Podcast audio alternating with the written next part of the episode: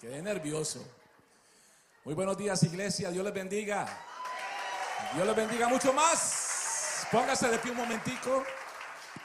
Antes de cualquier cosa, quiero reconocer que el invitado especial no somos nosotros. Es el Padre, el Hijo y el Espíritu Santo. Y Él está aquí mucho antes de que usted y yo llegáramos aquí. ¿Cuántos creen eso? Levante sus manitos al cielo y comience a darle gracias a Dios. Por 30 segundos, dele gracias a Dios. Hay tantas razones por qué darle gracias a Dios. Padre, te damos gracias, Señor, por este día. Gracias por todas y cada una de tus bendiciones. Gracias, Señor, por la vida, porque si estamos hoy aquí es porque tú nos has permitido un día más. Gracias, Señor, por poder estar en el mejor lugar en tu casa para adorarte, para bendecirte, para alabarte, para recibirte tu palabra, Señor. Gracias, Señor, por el hogar, el matrimonio y la familia que tengo, porque mi matrimonio, mi hogar y mi familia es un regalo y una bendición de Dios. Gracias por todo lo bueno, por la provisión, el techo, la comida.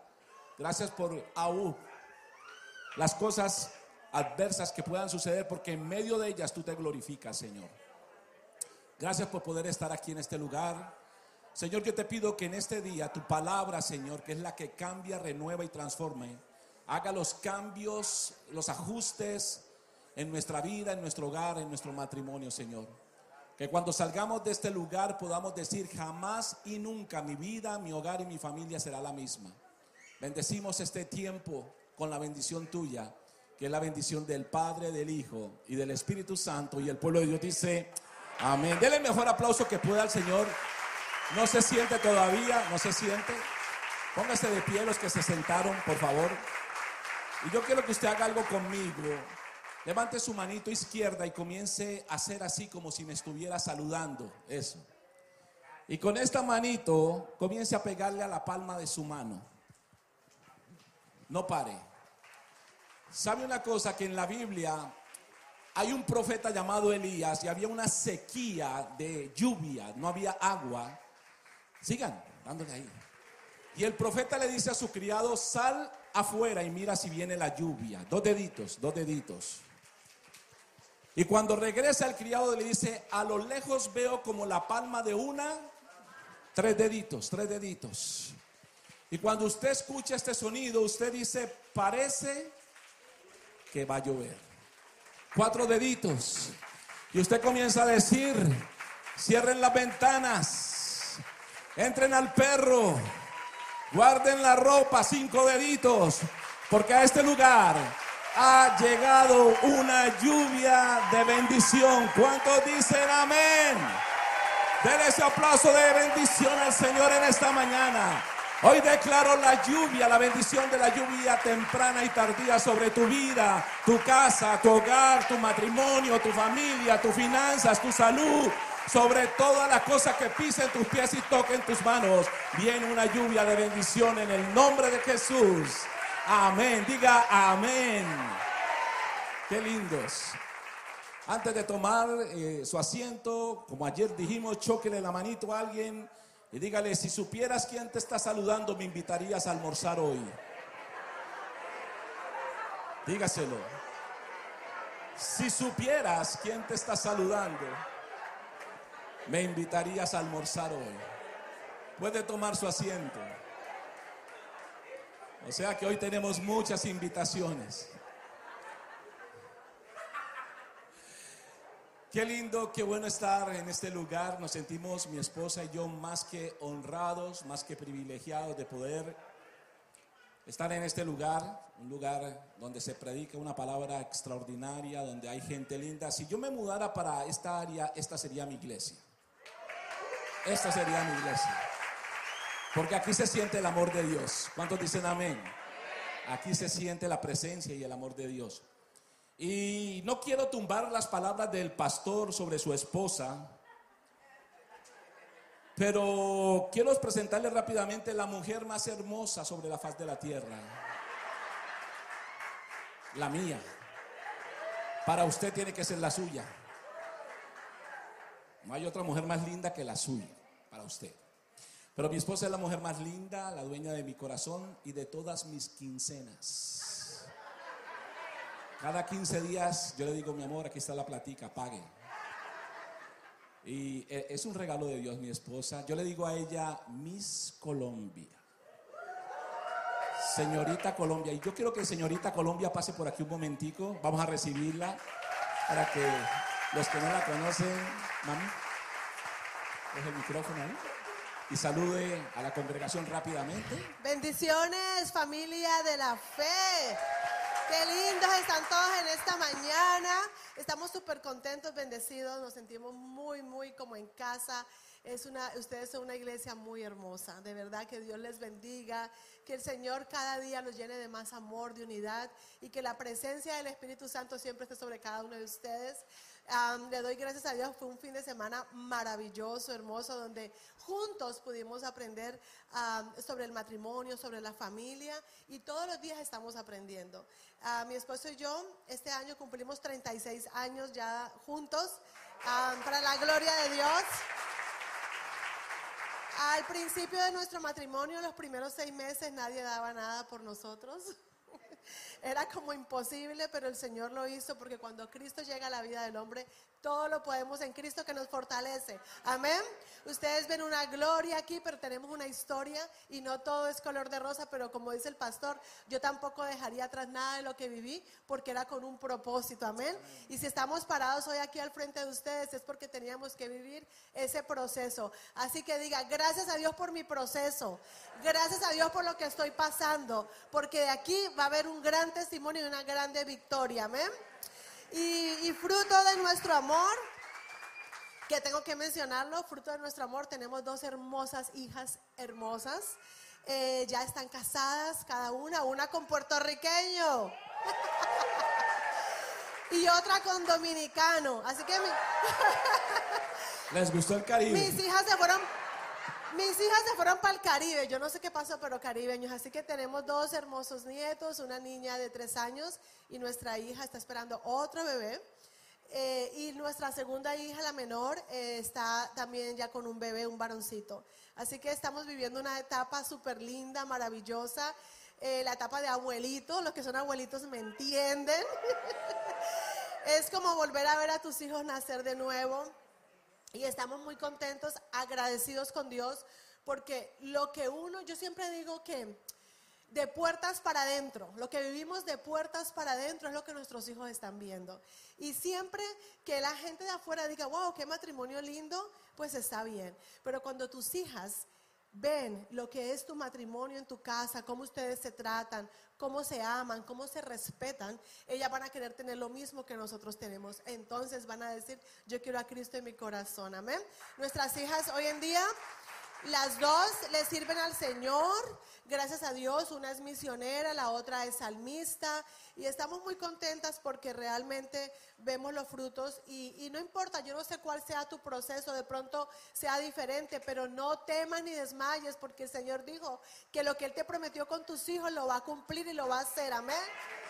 Así que adelante, tomado de la mano de Dios, creyéndole y clamando por esos hijos que es la bendición más grande. Porque lo más hermoso que Dios nos ha dado es nuestro gran tesoro, que es nuestra familia. Así que tenemos que luchar y pelear la buena batalla por ellos y declarar vida sobre cada uno de ellos. Amén. Así que les amamos, los bendecimos y que el Señor, mi amor, sea usándote de una manera sobrenatural, con unción, poder y gracia y favor. Así que mucho protocolo. Te amo. Cuidado, señorita Colombia. Ahí va. Bueno, ¿cuántos están listos para recibir la palabra del Señor? Yo quiero que usted vaya rápidamente eh, al libro de Malaquías, capítulo 4, versículo 5 en adelante. El profeta Malaquías ah, hace una profecía antes de haber un silencio de más de 400 años. Dios entró como en un silencio y por más de 400 años no habló.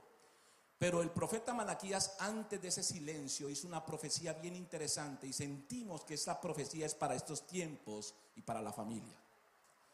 La palabra del Señor se lee en el nombre del Padre, del Hijo y de su Santo Espíritu. Y antes quiero reconocer a las personas que están en el lobby, eh, bendecimos sus vidas también, ahí que están en el lobby. Y gracias por estar aquí con nosotros en esta mañana.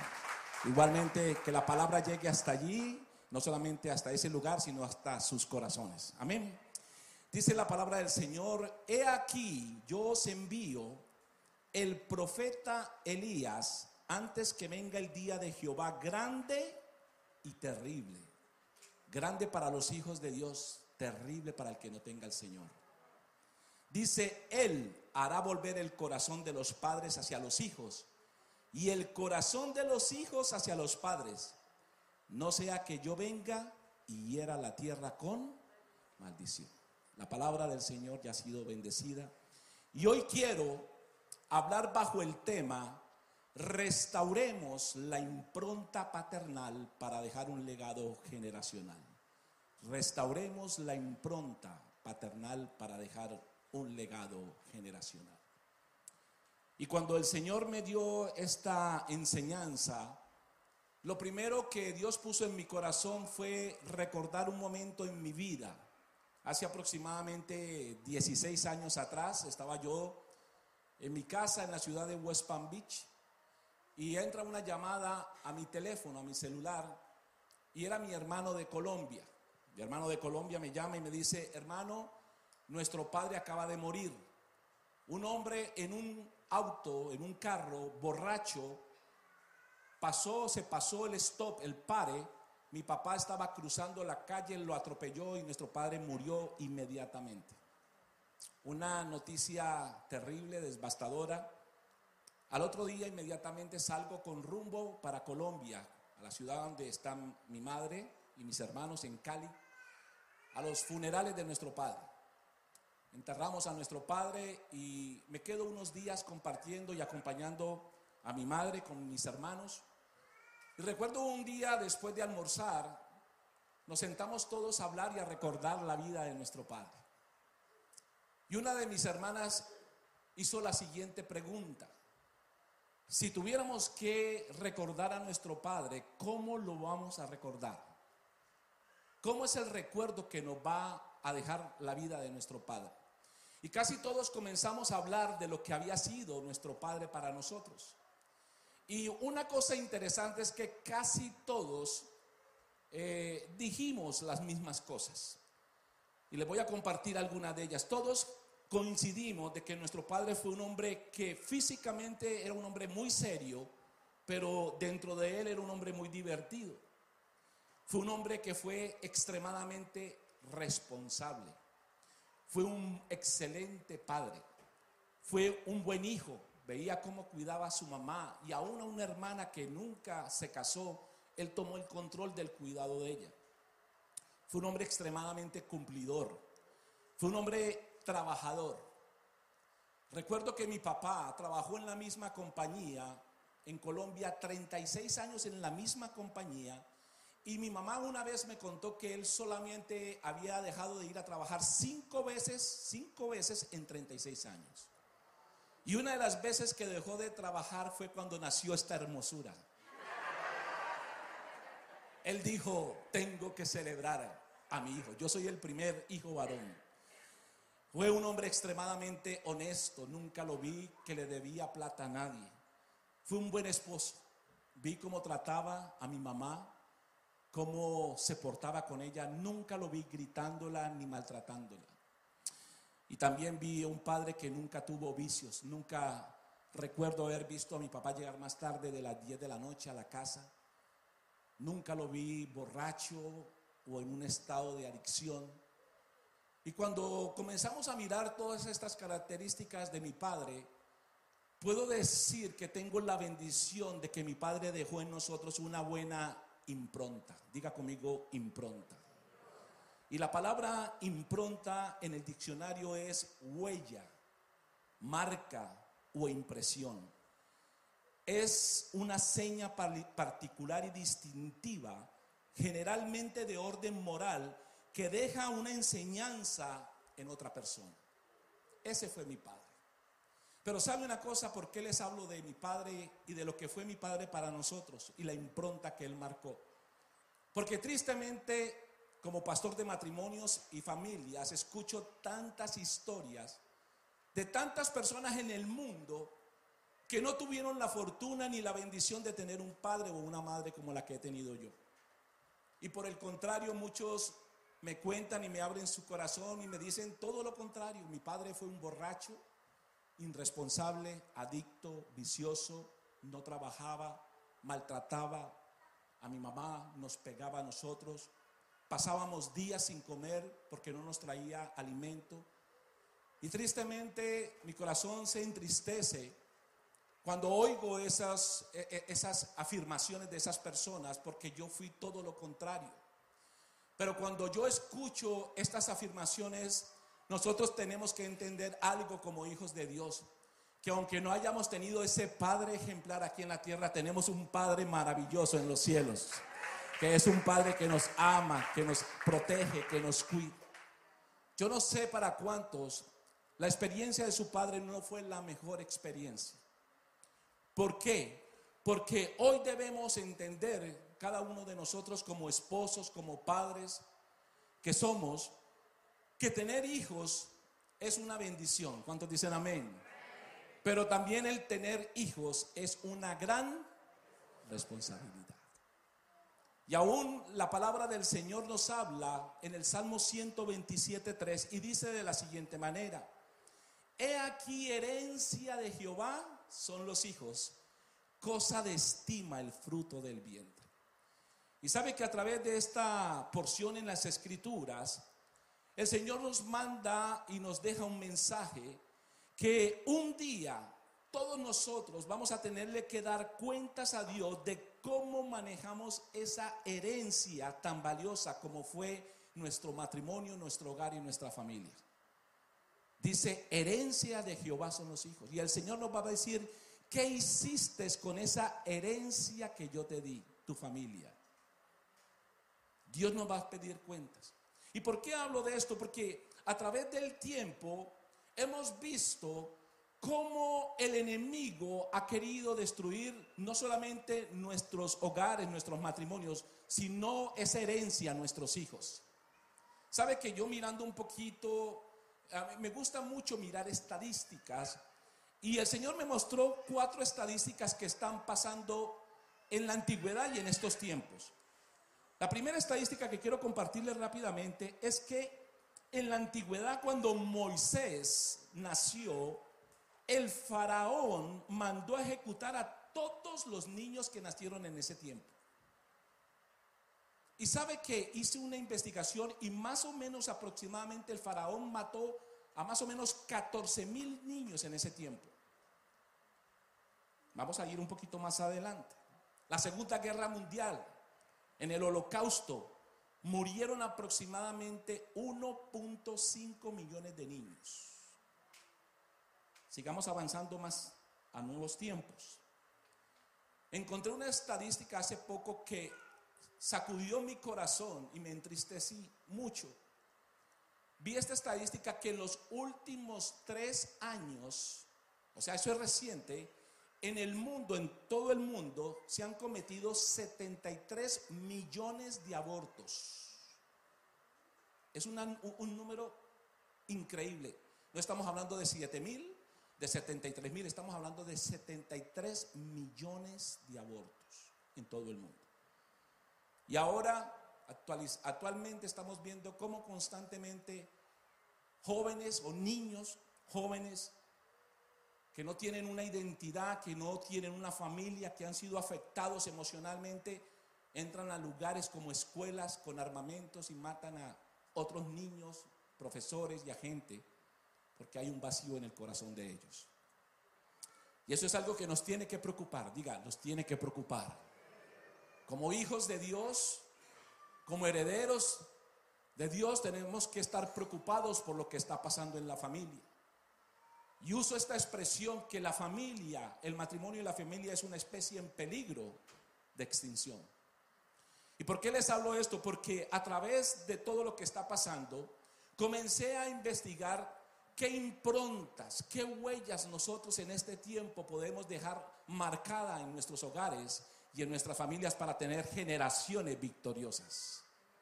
Y el Señor me mostró cinco improntas, cinco huellas que antiguamente los hebreos, los judíos, practicaban en sus hogares.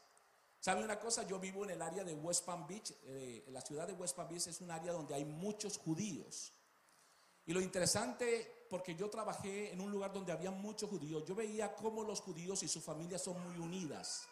Son gente, son matrimonios y familias muy sólidas. Siempre veía a ellos saliendo cuando iban a sus templos, sus niños, y aún pasan los años y vemos cómo ellos se mantienen en esa unidad. Las familias judías, hebreas, son muy unidas. Pero ellos tienen unos fundamentos que fueron establecidos a través de la palabra de Dios, que si nosotros podemos trabajar en esos fundamentos, vamos a tener familias saludables a la manera de Dios. ¿Cuántos quieren tener familias saludables a la manera de Dios?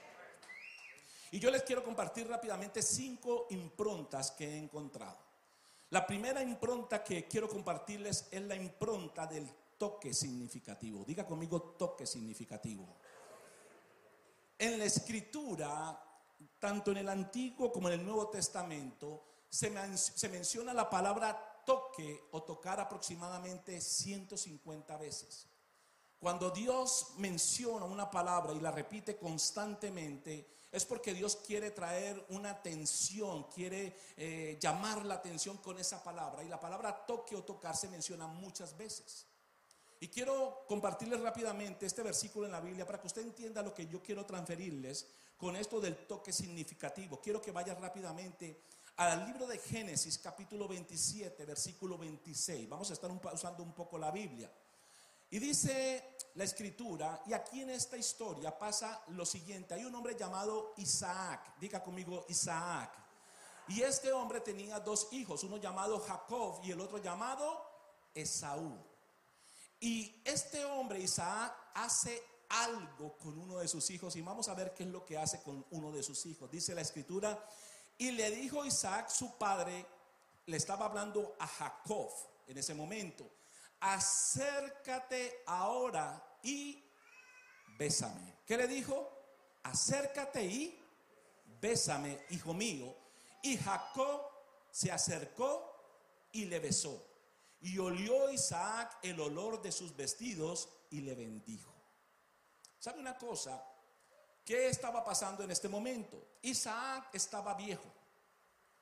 Iba a morir. Le faltaba poco tiempo para morir.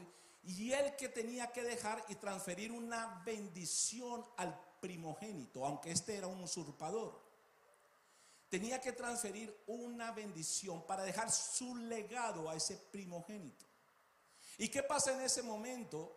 Él le dice, acércate y bésame. Porque hay algo interesante aquí en la escritura, que cuando se quería transferir la primogenitura, la primogenitura no era solo algo tangible, no eran propiedades, no eran ganados, no eran criados. La bendición era una palabra. Diga, la bendición era una palabra. ¿Sabe una cosa? Ellos estaban peleando, era por la bendición de Dios para sus vidas. Porque cuando usted tiene la bendición de Dios, usted lo tiene.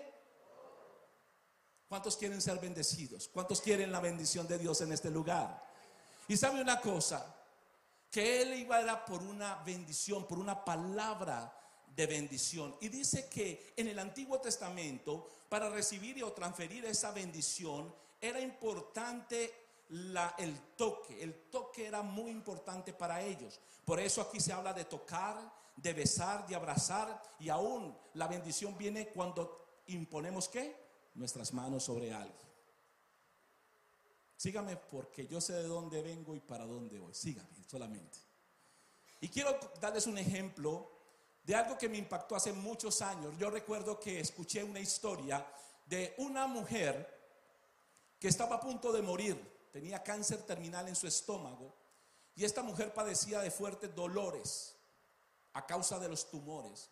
Y la mujer le decía a la enfermera constantemente que le colocara más morfina para controlar los dolores.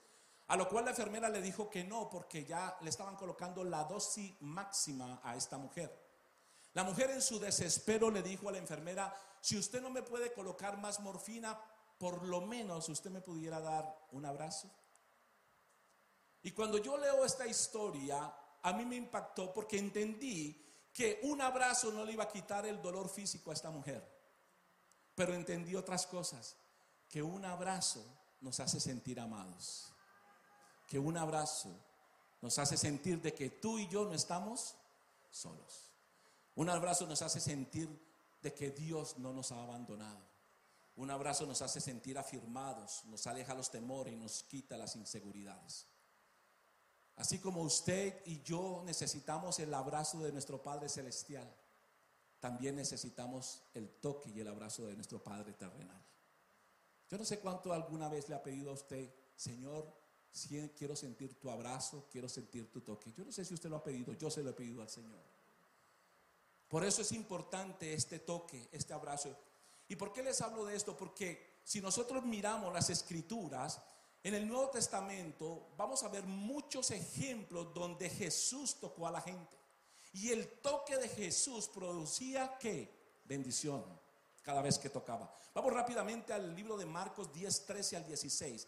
Y aquí hay una historia interesante donde venían a traerle los niños a Jesús para presentárselos y mire lo que pasó, dice, y le presentaban niños a Jesús para que los tocase, y los discípulos que estaban con Jesús reprendían a los que los presentaban y viéndolo Jesús se indignó, o sea, le decían, no, no, no, no molesten a Jesús que está ocupado.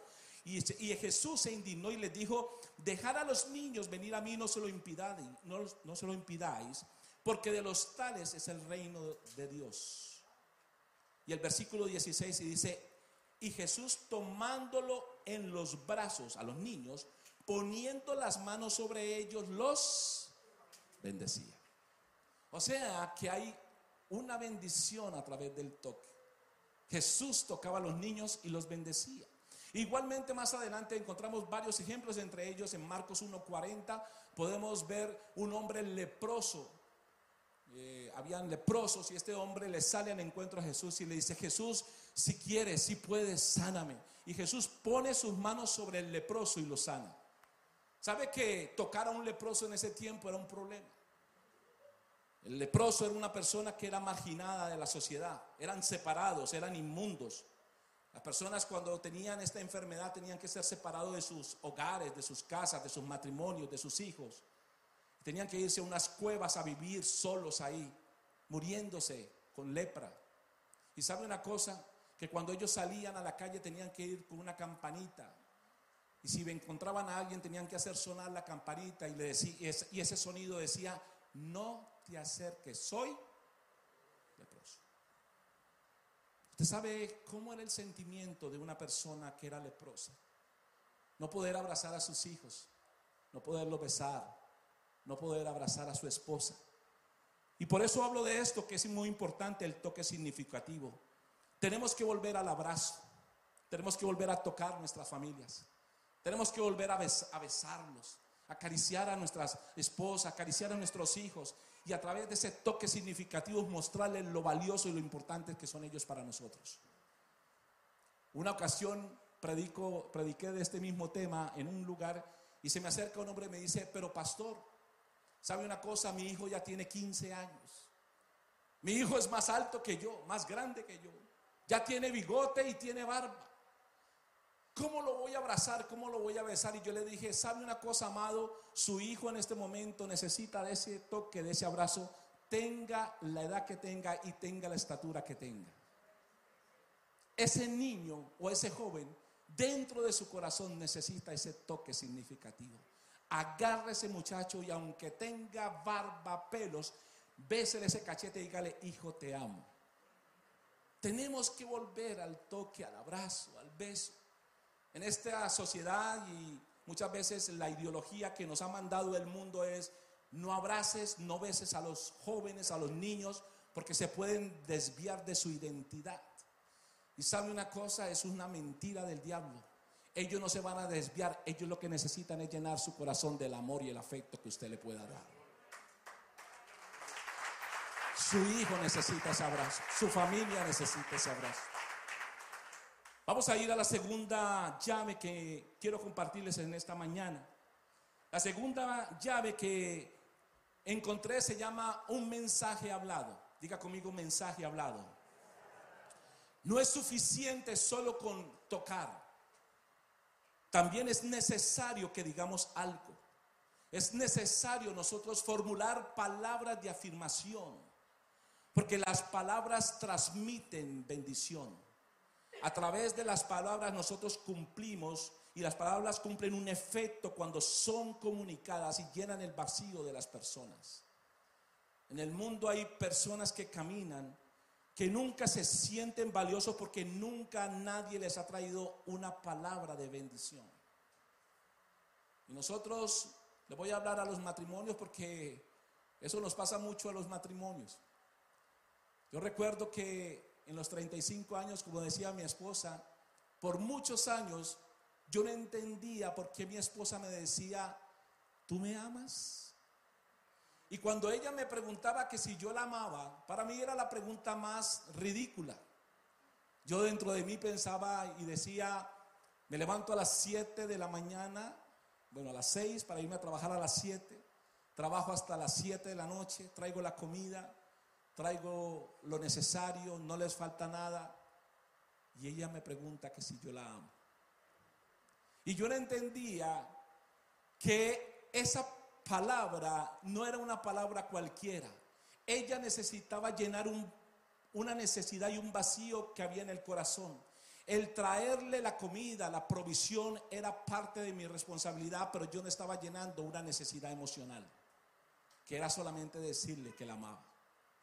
Y cuando yo entendí a través de la capacitación y de, de, lo que he estado estudiando de matrimonios, lo importante que son las palabras, yo dije, Señor, perdóname porque tantas veces yo eh, le reprimí a mi esposa dejarle saber que la amaba. Y ahora al, al entender eso, yo constantemente le estoy diciendo a mi esposa que la amo. Y a veces me vuelvo así medio romántico, tipo Hollywood. Y la miro así y le digo, baby, I love you. Y ella me dice, ¿qué quieres que te haga de comer? Produce un efecto bueno. Las palabras. Las palabras producen un efecto. Por eso la Biblia en el libro de Proverbios nos habla, Proverbios 18, 21, dice, la muerte y la vida están en poder de la lengua y el que la ama comerá de sus frutos. O sea, hay frutos a través de las palabras. ¿Y sabe por qué me gusta hablar de esto? Porque las palabras tienen poder. Las palabras tienen poder para levantar, para animar y para restaurar la vida y el corazón de las personas. Pero a través de la historia me he encontrado con personas que viven toda su vida marcados por una palabra negativa que alguien habló sobre esa persona. Hay personas que fueron marcados por una palabra. Hay personas que alguien le, dije, le dijo, tú eres un inútil. Tú no servirás nunca para nada. Tú no lograrás tus sueños. Eres igualito a tu papá, irresponsable y vago. Una palabra que marcó a alguien vive toda su vida caminando bajo ese decreto que fue hablado sobre esa persona. Hoy tenemos que cambiar los decretos que estamos haciendo con nuestras palabras. Yo no sé cuándo fue la última vez que usted le dijo a su esposa que la amaba. Yo no sé cuándo fue el último día que usted le dijo a sus hijos que los amaba. Yo no sé cuándo fue la última vez que usted le dijo a sus padres que los amaba. ¿Sabe una cosa? Yo cada vez que hablo con mi mamá en Colombia, le digo, mami, I love you, te amo, te amo, te amo. ¿Por qué? Porque esas palabras la llenan, la ponen feliz. Yo le miro su carita, mi vieja de 84 años, cuando yo le digo que la amo, la felicidad que tiene. Las palabras tienen un poder. ¿Cuándo fue la última vez que usted le dijo a su suegra que la amaba?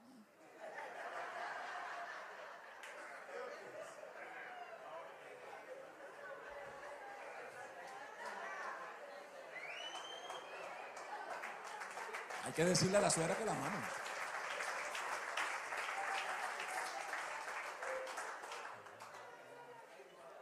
Compartíamos en, los matrimonios. Un día mi, esposa y mi, mamá tienen una relación extraordinaria. Wow. Yo, yo a veces digo, mi mamá quiere más a mi, a mi esposa que, que, lo que me quiere a mí. Y cuando mi, mamá venía, porque ahora ya no puede venir tanto, pero mi esposa la llevaba al, al mall a comprar y venga, le compro ropa, suegrita. Y un día se han ido de compras y, y mi esposa queriendo ser eh, jocosa con mi mamá. Le dice, suegrita, ¿usted sabe cómo se dice suegra en alemán? Mi mamá le dijo, no, mija, no sé cómo se dice. Dice, estorbo. Y mi mamá se queda mirando y le dice, ah, ¿y usted sabe, mi hija, cómo se dice nuera en colombiano? Y mi esposa dijo, no, no, no sé. Dice, no era, no era la que yo quería para mi hijo.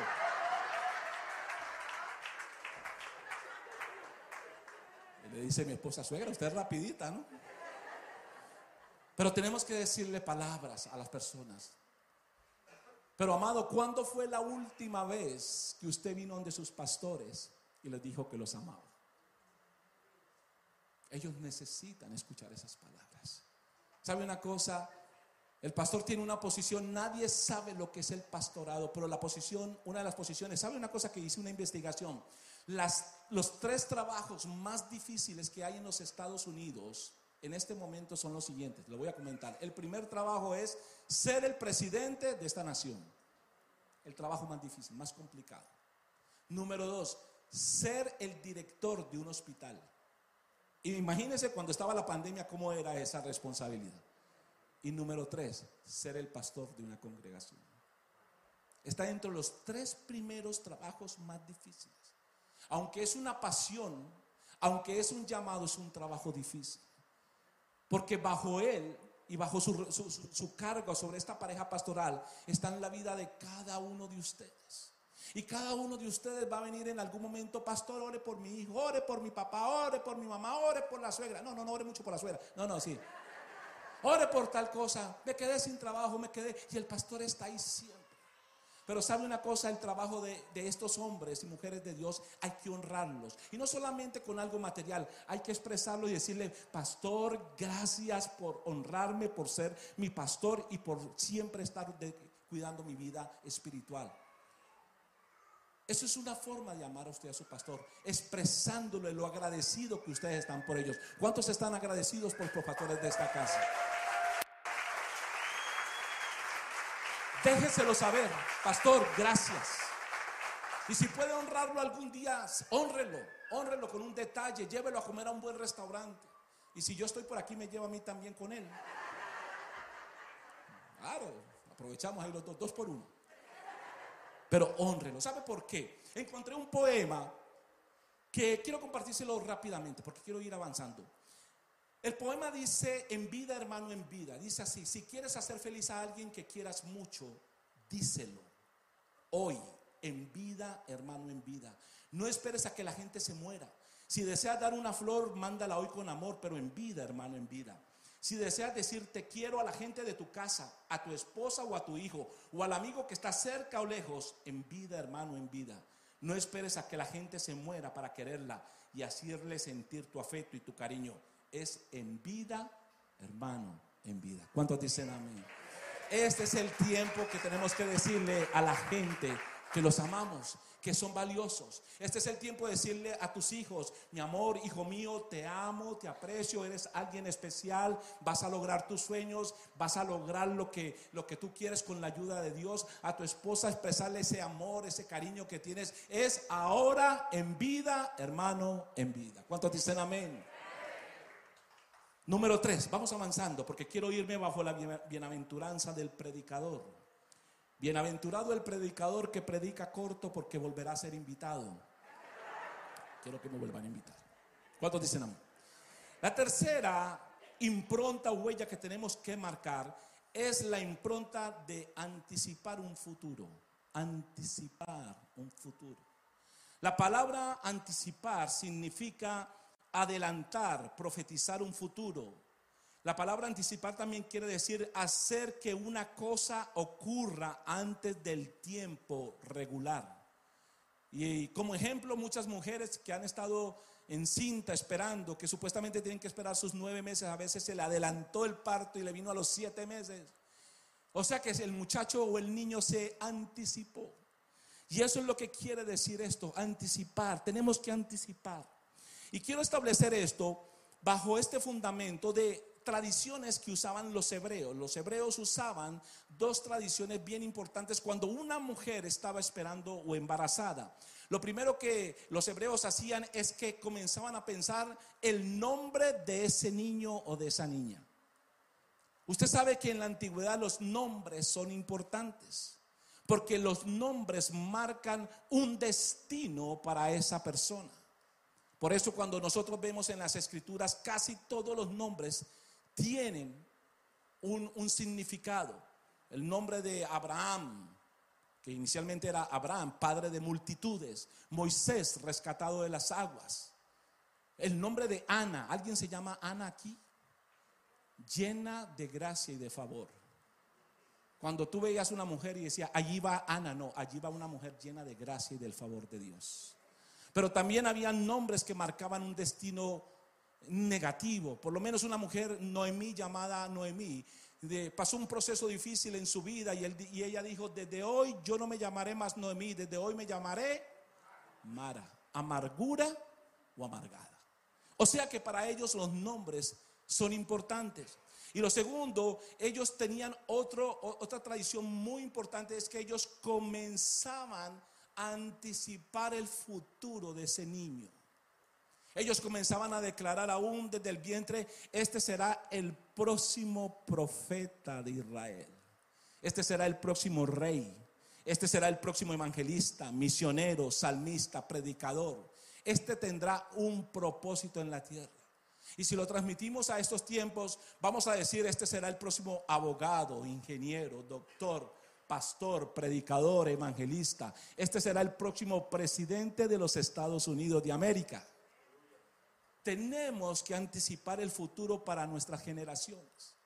Yo no entiendo cómo muchas personas le pueden decir a, sus hijos, usted va a ser un vago, un irresponsable, no habrá planes para ti. Tenemos que comenzar a cambiar lo que sale de nuestras bocas. Mire lo que dice el libro de Jeremías, capítulo 29, versículo 11. Dice, porque yo sé muy bien los planes que tengo para ustedes, afirma el Señor. ¿Cuáles son los planes de Dios para ustedes? Planes de bienestar y no de calamidad, a fin de darles un futuro y una esperanza. Tenemos que comenzar a declarar y anticipar un futuro para nuestras familias. ¿Qué estás declarando sobre nuestras familias? ¿Qué estás anticipando sobre tu casa, sobre tu hogar, sobre tus hijos?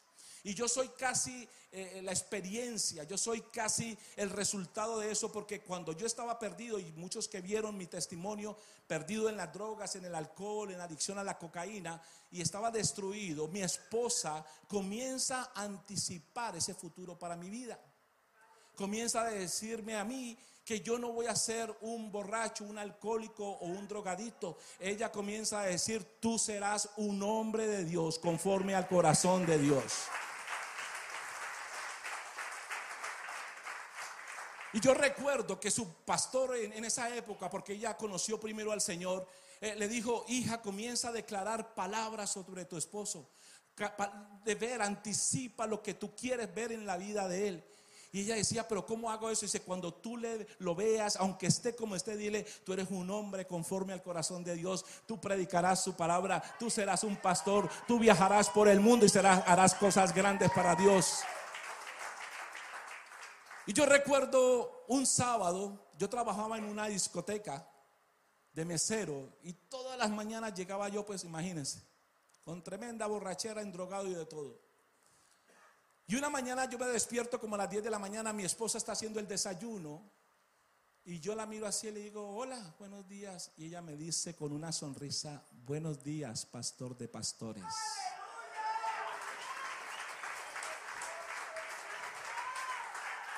Yo todavía con todo el alcohol y la droga en mi cuerpo, yo la miro, pero yo no le digo, sino que lo pienso y yo digo, yo me la fumo y a ella le hace efecto.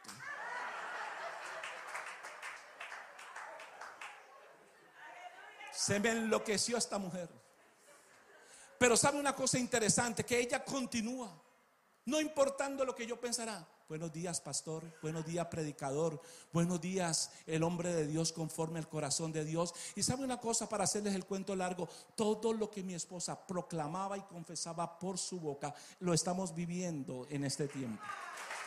Vinimos a los pies de Cristo, servimos al Señor, viajamos por el mundo y tenemos un testimonio de bendición para muchas personas por una palabra. Yo no sé lo que tú estás viendo en tu hogar. Yo no sé lo que tú estás viendo, hombre o mujer que estás aquí en tus hijos, en tu familia. Es el tiempo de parar y comenzar a declarar una palabra de vida y anticipar un futuro para tu familia. Porque el Señor dice que los planes que tengo para ti son planes de bien y no de mal. Lo que estás viendo es temporal porque los planes que yo tengo para ti son eternos, dice el Señor.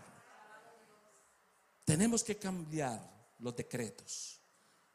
Número cuatro, la siguiente impronta o huella que vamos a tener que dejar es la impronta de presencia y no de ausencia. Hmm. Esta huella o esta impronta significa acompañar activamente con nuestra presencia para llenar las necesidades de nuestros hijos y de nuestras familias. ¿Sabe que un estudio dijo que estamos viviendo en el siglo que le han llamado el síndrome de los padres ausentes. Diga conmigo amén o diga ouch. El síndrome de los padres ausentes. Uno de los problemas más grandes que está viviendo la humanidad y las familias es la ausencia de la presencia de los padres en los hogares. ¿Sabe una cosa? Que Dios nos ha dado la bendición. Para mí es una bendición vivir en esta nación. Yo vivir en esta nación, yo vivo agradecido con Dios, con esta nación. Y en alguna forma la relaciono con, con Canaán, la tierra que fluye leche y miel. Yo llevo viviendo en este país 38 años y este país me ha dado muchas cosas buenas. Me ha dado mi familia, mi esposa, mis hijas. Ella, mi esposa está allá. Mi amor, tú. Y, y yo vivo agradecido con este país. Pero acuérdese algo, mis amados, que si nosotros no sabemos manejar la bendición, la bendición se puede volver en una... ¿Sabe una cosa que yo trabajaba muchas horas? Porque quería tener bien a mi familia, tenerle una buena casa, buenas comodidades. Pero dentro de esa bendición comencé a trabajar tanto. Y en ese tiempo, hace aproximadamente unos 18, 19 años atrás, recuerdo que trabajaba y entraba a trabajar a las 9 de la mañana y salía a las 12 de la noche de lunes a domingo. Cuando yo me iba para mi, para mi trabajo o al trabajo, mis hijas o estaban durmiendo o ya se habían ido para la escuela. Cuando yo llegaba del trabajo, mis hijas estaban durmiendo. Mi esposa había una desconexión. Estaba entrando el dinero, pero había una desconexión. Nos estábamos alejando cada día más y más. Hasta que recuerdo un día, después de como dos o tres años de estar trabajando con esa rutina de trabajo, mi esposa un día nos enojamos por algo y ella me dijo, ay, mejor váyase a trabajar porque allá usted eh, es mejor que esté ya trabajando y no lo veo aquí. Y cuando ella dijo esa expresión, yo sentí que Dios me ministró a mi corazón y yo dije, mi matrimonio está desconectado, mi familia está desconectada. Y ahí fue cuando comencé a orarle a Dios y le dije, Señor, dame un trabajo donde yo pueda trabajar de lunes a viernes, donde tenga las tardes libres, donde pueda compartir con mi familia, donde pueda ir el domingo a servirte y adorarte en la casa de Dios. Dame lo que yo voy a ser fiel a ti. Y sabe que Dios lo hizo al, al mes exacto. Me sacó del trabajo me dio otro trabajo. Y de ese momento hasta el día de hoy, el Señor nos ha bendecido y nos ha prosperado cada día más. Porque cuando tú decides hacer algo por algo donde Dios está comprometido, que es tu matrimonio y tu familia, Dios te va a respaldar. Y sabe una cosa, nunca nos ha hecho falta nada. Por eso yo creo mucho en la palabra que dice que nunca he visto justo desamparado ni su simiente que mendigue pan. Y sabe una cosa, que por el contrario veo que nuestra vida va progresando, va de gloria en gloria y de victoria en victoria. Porque el centro, lo, principal, lo más importante debe ser nuestro Dios y nuestra familia. ¿Cuántos dicen amén? Por eso usted puede ver que en el libro de Josué 1.9, usted puede entender que Dios es un Dios de presencia y no de ausencia. Mire lo que dice la Biblia en Josué 1.9. No temas ni desmayes porque Jehová tu Dios estará contigo. Diga, estará conmigo en donde quiera que tú vayas. ¿Qué significa eso? Compromiso activo. Dios siempre ha estado presente y activo en la vida del hombre. Cuando tú hayas pasado el proceso más difícil en tu vida y cuando te hayas sentido más solo más sola, recuerda que Dios siempre ha estado contigo. Dios nunca te ha dejado y nunca te ha desamparado. ¿Sabe por qué hablo de esto? Porque en estos tiempos hemos estado ausentes, no hay un compromiso. Nuestros hijos lo están criando ¿quiénes? El internet, Netflix, la computadora, las tabletas, los juegos. ¿Por qué? Porque estamos tan ocupados y queremos llenar un vacío en el corazón de ellos a través de la tecnología. Hijo, mientras yo me voy a trabajar 10 horas, llénate con los juegos, con el internet, con el teléfono. Y sabe una cosa, que eso que los está llenando, en vez de unirlos, los está distanciando mucho más. Y estamos preguntando por qué los muchachos, por qué los hijos están viviendo como están, por qué los hijos están en las drogas, en el alcohol, por qué están matando, por qué están en las pandillas. La culpa no es del gobierno, no es del sistema. La culpa es muchas veces de nosotros como padres, como, como, como padres de familia, porque no estamos presentes y ellos necesitan llenar de algo ese vacío que hay en el corazón de ellos. Y muchas veces queremos entregarle la responsabilidad al gobierno, a las entidades y hasta la iglesia. Y sabe que la iglesia tiene un rol importante, pero no es responsable. La iglesia va a llenar solamente dos horitas el domingo y una horita el miércoles o el jueves. Pero el resto del tiempo ellos tienen que estarse llenando y fortaleciéndose donde? Diga, en mi casa. Ahí es donde está la clave. En tu casa es donde tú tienes que mostrar esa presencia. ¿Sabe una cosa? Que muchas veces es mejor tener un poco menos, pero el menos es mucho más. Porque tienes lo más importante, tu hogar, tu matrimonio y tu familia. ¿Cuántos dicen amén? Si usted lo cree, déle el mejor aplauso al Señor. Y sabe que quiero conectar esto de presencia con una, un, ejemplo. Encontré la historia de un hombre llamado Derek Redmond. No sé si tengo la imagen por allí. Ahí hay una imagen, me afirman si la ven, porque aquí no estoy viendo nada, pero si la ven, quiero que miren esta imagen de un hombre llamado Derek Redmond. Este hombre fue un, es un afroamericano que en el año de 1992 participó en los 400 metros por su país en Barcelona, España. Digo Barcelona y no se me va el español a mí. En España. Este hombre nunca nadie lo había conocido. Nunca había ganado una carrera ni un récord mundial en velocidad, pero estaba compitiendo por su nación, por su país, ahí en esa Olimpiada en el año de 1992. Les voy a contar rápidamente la historia de Derek Redmond.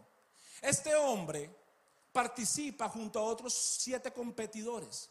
Imagínese, hágase la imagen, un estadio Barcelona, el estadio de, de carreras de velocidad, 80 mil personas mirando la carrera las cámaras de televisión, locutores, todo mundo pendiente, 400 metros en velocidad, dan la partida y sale Derre Redmond junto a otros siete competidores. Cuando va Derre Redmond corriendo, se da cuenta en un momento que mira hacia atrás, se da cuenta que está ganando la carrera. Va en primer lugar. Y solamente faltan 150 metros para terminar la carrera.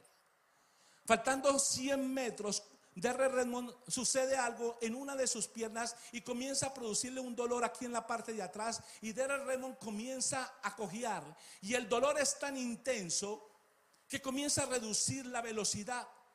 En ese momento los otros competidores comienzan a pasársele a él. Él sigue corriendo como si fuera a terminar la carrera, el dolor se intensifica mucho más y cae al piso.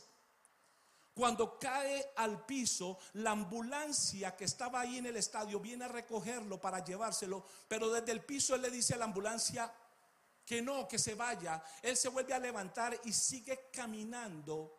En ese momento Derre Raymond sabía que no iba a ganar la carrera, pero él seguía hacia la meta. En ese momento el dolor es tan grande de una de sus piernas que Derre Raymond cae por segunda vez. Cuando él cae por segunda vez, su papá, diga conmigo su papá, que estaba sentado en el público, se levanta y viene corriendo a donde está su hijo, lo toma con sus brazos, lo abraza, lo para y le dice, hijo, vamos a terminar esto juntos. Yo quiero que usted diga esto. Hijos, vamos a terminar juntos. ¿Y sabe por qué me llamó la atención la historia de Darren? Porque aunque no ganó la carrera, aunque no se registra que haya ganado una carrera importante, lo que hizo su papá y lo que hizo él ese día, ahí en 1992, en, en esa competencia, marcó la historia de la humanidad, que aún en este tiempo se habla de Derre Raymond y de su padre. Algo que hicieron, algo que hizo su padre, fue importante y marca una enseñanza. ¿Sabe por qué hablo de esto? Porque en nuestros hogares y en nuestra familia muchas veces hay hijos que están en el piso. Hay hijos que están apartados. Hay esposos que no están en los caminos del Señor. Hay esposos que no quieren saber. Hay esposas tal vez que sean ellas las que se han apartado. Hay familiares que tenemos alrededor, primos, tíos o amigos que están en el piso. Y este es el tiempo de la iglesia decirle, no, no te voy a dejar ahí. Te voy a dar la mano. Vamos a terminar esto juntos. Este es el tiempo de levantarnos como iglesia. Estamos viviendo en tiempos finales, estamos viviendo en tiempos difíciles, pero hay mucha gente que necesita de tu mano, comenzando por tu misma familia. ¿Sabe por qué les hablo esto con pasión? Porque Dios lo hizo conmigo y esta mujer. Cuando yo estaba más perdido en las drogas, en el alcohol, en ese mundo oscuro, mi esposa me dijo a mí, Luis, no te voy a dejar solo en este proceso. Vamos a terminar esto juntos. Y por eso hoy estamos aquí parados delante de usted. Porque ella no me soltó nunca. Última llave. La llave de la restauración le puse. Llave o impronta de la restauración. Y para hablar de esta impronta quiero hablar rápidamente de un hombre o de un niño en segunda de Samuel capítulo 9 hay una historia maravillosa de un niño llamado Mefiboset. Yo no sé cuántos han tenido la, la, oportunidad de leer la historia de este niño. Mefiboset era el hijo de Jonatán y Jonatán era el hijo del rey Saúl. Pero Jonatán tenía un amigo muy cercano, el rey David. Eran como diríamos en buen colombiano, panitas. Eran llaverías. Jonatán y el rey David. Y mira lo que pasa cuando este niño llamado Mefibuset estaba en brazos todavía. Dice la historia, la voy a parafrasear, que un día Jonatán y el rey Saúl salen a la guerra. Con tan mala fortuna que en esa guerra mueren tanto el rey como su hijo Jonatán. Inmediatamente mueren, la noticia se divulga en el palacio. Ha muerto el rey y su hijo Jonatán. Inmediatamente cuando la noticia llega al palacio, la mujer, la criada que cuidaba a Mefibuset, toma al niño y sale huyendo. ¿Por qué salieron huyendo? Porque el ejército que usualmente mataba al rey venía al palacio a matar el resto de sus generaciones. Y lo más seguro es que venían por Mefiboset.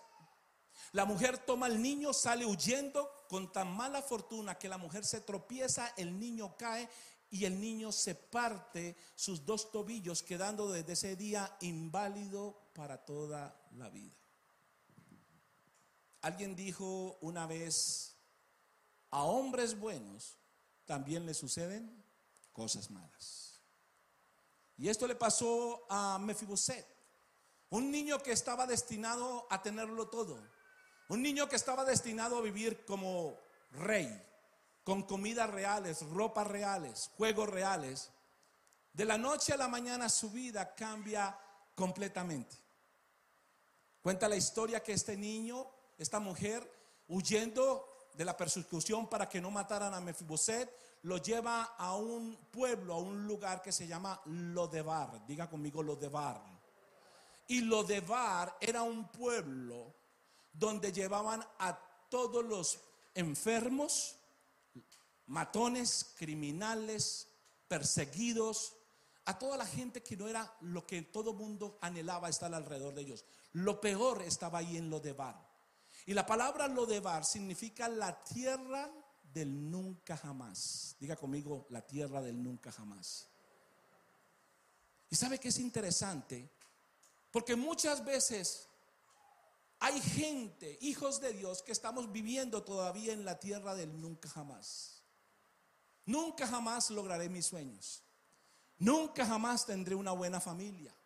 Nunca jamás mis hijos serán alguien en la vida. Nunca jamás tendré salud. Nunca jamás lograré mis sueños. Nunca jamás compraré una casa. Y sabe una cosa que el Señor te viene a traer una palabra que hoy se acaba el tiempo del nunca jamás en tu vida. Si usted lo cree, déle el mejor aplauso al Señor. Hoy se acaba el tiempo del nunca jamás.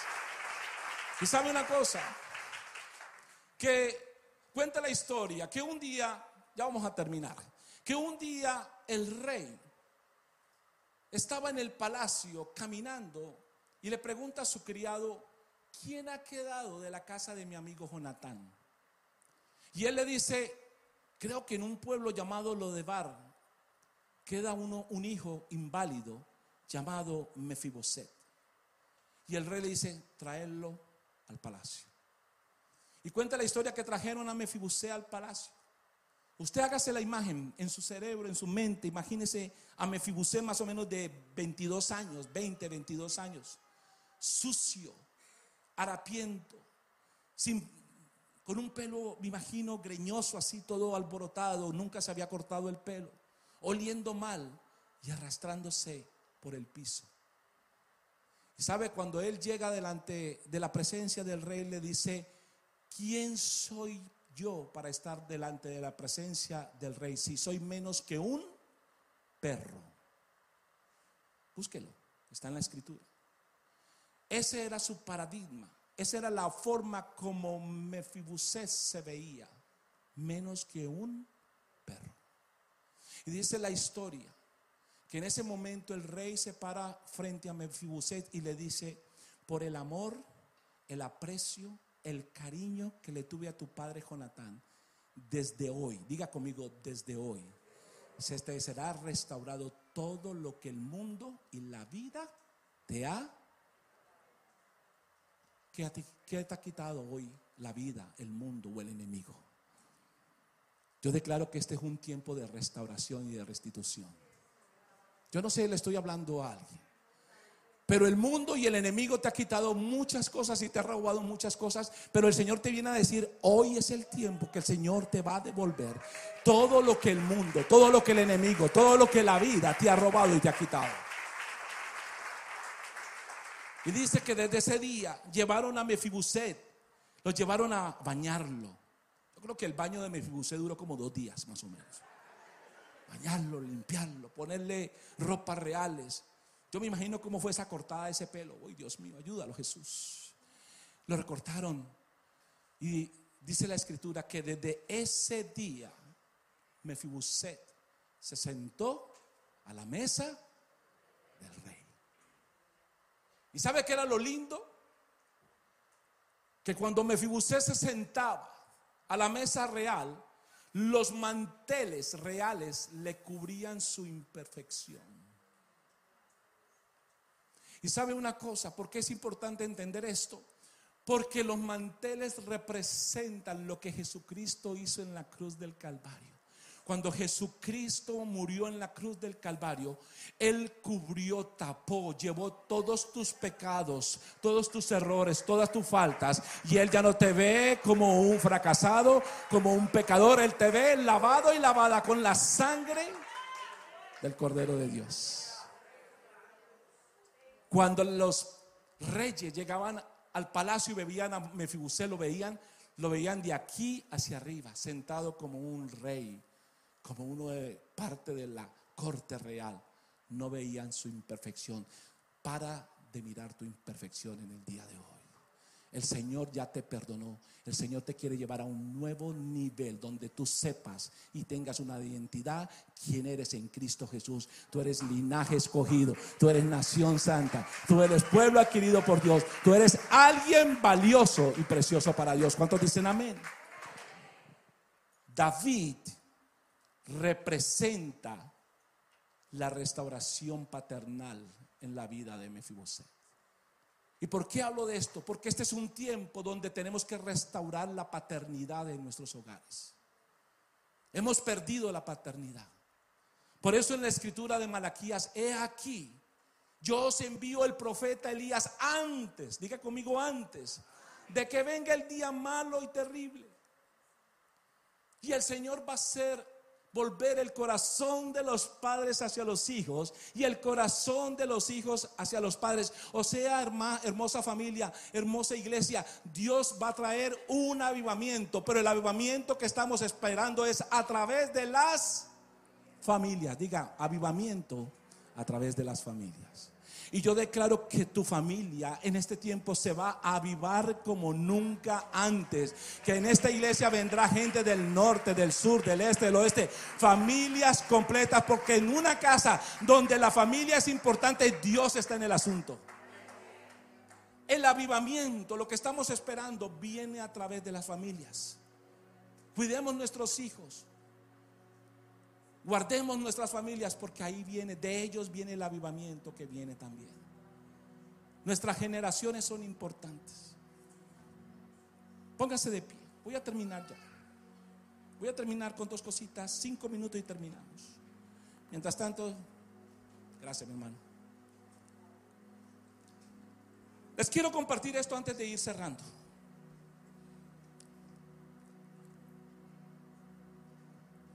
En el año de 1700, aquí cerca de aquí, en la ciudad de Nueva York, nació un hombre llamado Max Jux.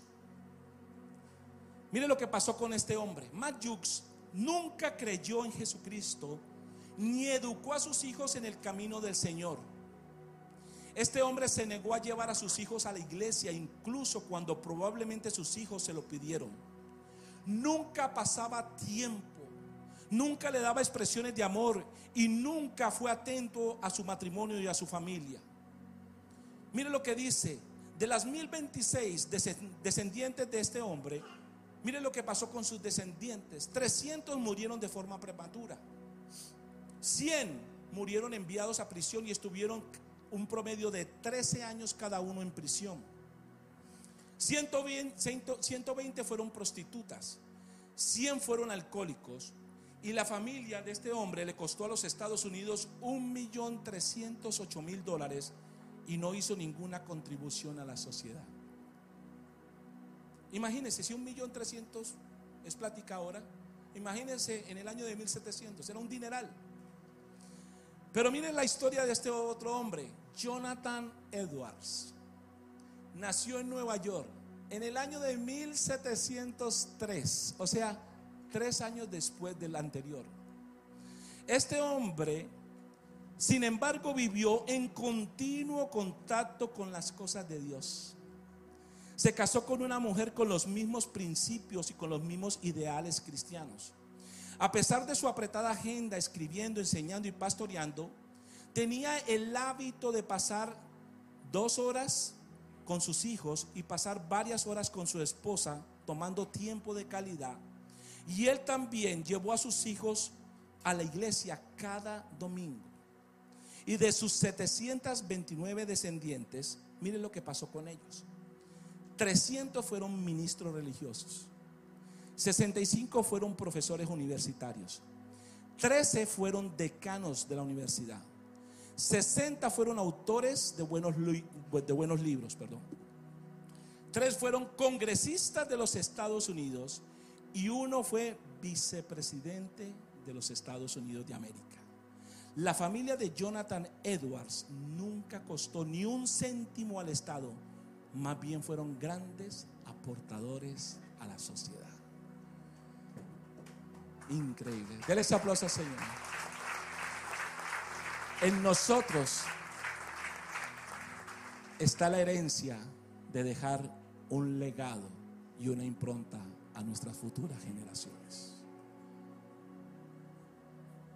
¿Cuántos quisieran que yo le regalara 100 dólares? Levante la mano. Gracias, mi amor. La. Ya tú tienes 100, 200, 300. ¿Cuántos quisieran un billete de 100 dólares como este? Levante la mano. Y el que no levanta la mano lo quiere, pero por pena dice que no. Si yo digo le voy a regalar 100 pesos, 100 dólares, perdón. Pero yo tomo este billete de 100 y lo arrugo. Y pregunto otra vez, ¿cuántos quisieran este billete de 100 arrugado? Pero después de arrugarlo, yo lo tiro al piso y comienzo a pisotearlo muchas veces. Y he caminado por muchos lugares, tal vez donde ha habido perros o no sé, basura, cosas sucias. Y yo le vuelvo a preguntar, ¿y cuántos quisieran este billete de 100 arrugado y pisoteado? ¿Cuántos lo quisieran? Pero si yo tomo el billete después de estar arrugado y pisoteado y comienzo a escupirlo, ya hace dos meses tuve COVID. Ya hay algunos que dijeron, mm, mm, mm". ¿Cuántos quisieran este billete arrugado, pisoteado y escupido? Una pastora un día me dijo, pastor, yo cojo un guante y broda. Pero sabe una cosa, aunque este billete haya sido arrugado, maltratado, pisoteado y escupido, este billete nunca ha perdido su valor. ¿Sabe una cosa, familia de Dios? Para Dios, tu matrimonio, tu hogar y tu familia nunca ha perdido su valor. Tu matrimonio es importante, tu familia es importante, tus hijos son importantes. Dejemos una herencia, dejemos un legado, dejemos una impronta en nuestras familias. Usted puede hacer una diferencia. Yo estaba mirando esta área ayer y sé que aquí es un área donde hay necesidad. Esta iglesia es luz en este lugar. Hay un dicho que dice por ahí, la ley empieza por, ayúdeme, la ley empieza por, ustedes tienen una responsabilidad. Porque nosotros no podemos sanar afuera si nosotros estamos enfermos. Hay que sanar nuestras familias primero para poder sanar a los que están afuera. Eso comienza contigo en el día de hoy. Hoy es el tiempo, familia, de restaurar la familia. Si queremos ver este, este mundo, si queremos ver esta ciudad, si queremos ver eh, esta ciudad, esta, este barrio para Cristo, comienza por cada uno de nosotros. La responsabilidad primero está en nosotros para poder sanar a los que están afuera. Yo quiero que hagamos algo. Vamos a cantar una canción, pero yo quiero que hagamos algo. Y es que si usted está con su esposo, su esposa o sus hijos, búsquelos ahí, abrácelos. Rapidito, no nos vamos a dilatar mucho. Si usted está solito o solita, busque a alguien que lo adopte. O adopte a alguien usted. Esto es hoy.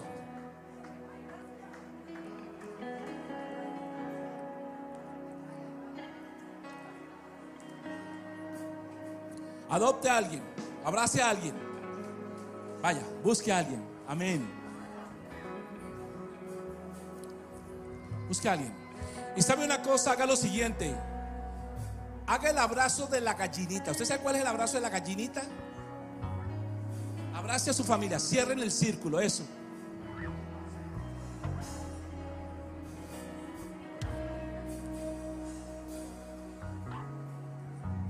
Y sabe una cosa, vamos a hacer algo importante. Vamos a cantar esta canción. Vamos a declarar y a apoderarnos de la bendición para tu familia. Y sabe, yo decía que David representa la restauración de la familia. Hoy es el día de perdonarnos como familia. Padre, esposo, no sé de qué le tienes que pedir perdón a tu esposa o a tus hijos. Pero si sientes que Dios te dice, tengo que pedirle perdón a mi esposa y a mis hijos en esta área, hágalo hoy. ¿Sabe qué? El hombre que reconoce los errores A man who can recognize his errors y se puede levantar y decir, reconozco que he cometido errores, perdóname. say, I know I committed an error, I'm Ese es un sorry. verdadero hombre de Dios. That is a true man of God. Reconoce que has cometido errores. Esposa, you've made mistakes. Wife, reconoce que también tú has cometido errores. recognize that you also made mistakes. Que muchas veces no te has sometido a tu That sometimes esposa. you haven't submitted to your husband. Que has hecho las cosas también no, no tan bien. That you haven't always done things right. Pero ahora voy a hablarle a los hijos. But now I want to speak to children. Hijos, Children, perdón a sus padres. Ask your father, your parents Porque ustedes también han sido rebeldes, Because you desobedientes. have also been disobedient and Y ustedes han rebellious. lastimado el corazón de sus You've padres. also también. hurt or wounded the heart of your parents. Hijos, tienen que pedirle perdón a sus padres. Children, Papá, perdóname porque he sido rebelde. Mom, Dad, forgive me for being rebellious. Si ustedes hacen eso en este día, If you do do that today, yo les aseguro I assure you que Dios va a estar en el asunto. that God will be in the matter. Y lo que viene para este lugar son familias And saludables a la this manera de place Dios. will be healthy families in Yo no God's sé si usted se image. tiene que mover un poquito aquí I don't know if you adelante, need to move si usted quiere salir un at, poco. if you want to step out from where Por favor, no, no quitemos el enfoque de lo que estamos haciendo. Please, let's not lose focus of Sé what que we're los niños doing. están, tómelo rápido, abrácelos. Si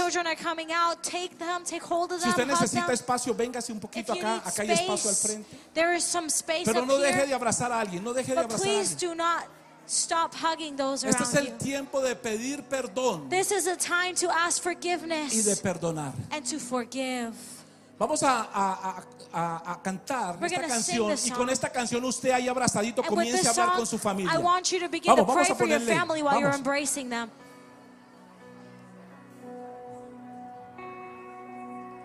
Ok, vámonos, vamos, vamos a cantar y con esta canción comience a ministrar a su familia. Esposos, comiencen a hablar con su familia. Esposas, comiencen. Hijos, comiencen. Vamos. No se quede callado. Este es el tiempo de nuevos comienzos. Hoy va a comenzar algo nuevo para la familia en este lugar. Le muestre favor, se mire. Vamos, que se oiga. Comience, comience a restaurar todo lo que se haya lastimado. Si tiene que llorar hombre, si tiene que llorar mujer, si tiene que llorar joven, llore, no importa. Hoy es el tiempo de nuevos comienzos. Vamos, mi amor, ayúdame a orar, a ministrar. Vamos a orar por la familia, Padre, en el nombre de Jesús.